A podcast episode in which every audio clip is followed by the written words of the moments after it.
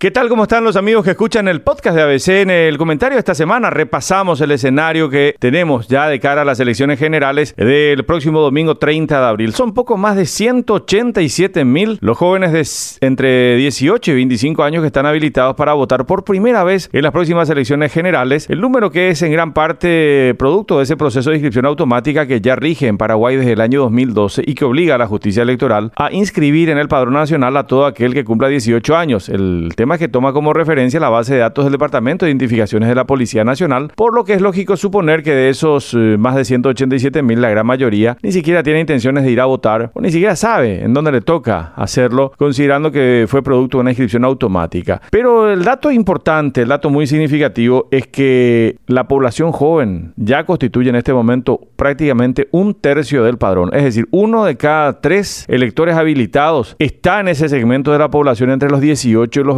29 años. Casi 1.490.000 jóvenes que están habilitados. Y es un dato que también sirve para entender por qué las principales chapas optaron por colocar a personas jóvenes, en el caso del candidato Colorado, en el caso de la candidata a la vicepresidencia por la concertación nacional, para intentar también capturar parte de ese segmento del electorado. En total, hay casi 4.783.000 personas habilitadas para votar el próximo domingo. Y la madre de todas las batallas se va a dar en tres zonas principales para recordar esto. Central, Alto Paraná y Asunción en ese orden. Las tres zonas concentran casi la mitad del padrón nacional, siendo seguidas por Itapúa y Caguazú. En las últimas elecciones generales hubo una participación del 61,2%. Si tomamos como base ese elemento, proyectando ese mismo porcentaje a las elecciones del domingo 30, podríamos tener casi 400 mil votos más que hace cinco años. Es decir, casi 400 mil personas votando, agregándose a ese contingente que votó hace cinco años. Proyectando la misma participación del 61,2%, podríamos estimar que quien aspira a ser presidente podría alcanzar el cargo con 1.400.000 votos. También siempre, eh, mirando el escenario previo, podríamos decir que el futuro presidente no va a llegar a tener más del 50% de los votos válidos, es decir, que va a gobernar como la gran mayoría de los presidentes desde 1993 en adelante, salvo el caso de Raúl Cubas, que sabemos cómo terminó, habiendo obtenido el respaldo de menos de la mitad de las personas que fueron a votar en las elecciones generales. Lógicamente, estos cálculos y las estimaciones van a variar si el porcentaje de participación es sensiblemente mayor. Sabemos que a mayor participación hay más incidencia de los votos independientes y se reduce el peso de estructuras rígidas que ya están vinculadas a diferentes candidaturas. Si me piden un pronóstico. Sí, creemos que va a ser un porcentaje mayor de participación al porcentaje de 2018. No solo por este recordatorio que hace ahora convenientemente la justicia electoral en estos días de que el voto es un deber y obligación del ciudadano y plantea incluso cobrar una multa por no ir a votar, así como está establecido en la ley, sino sobre todo porque con este sistema del voto preferencial absolutamente todos los miembros de una lista cerrada tienen la posibilidad de ser elegidos y se plantea una disputa interna dentro de cada lista con campañas que se hiperpersonalizan a través de esta novedad del sistema de elección para cargos colegiados que es el voto preferencial. Es decir, el número 45 de la lista para senadores de cualquier lista tiene la misma posibilidad que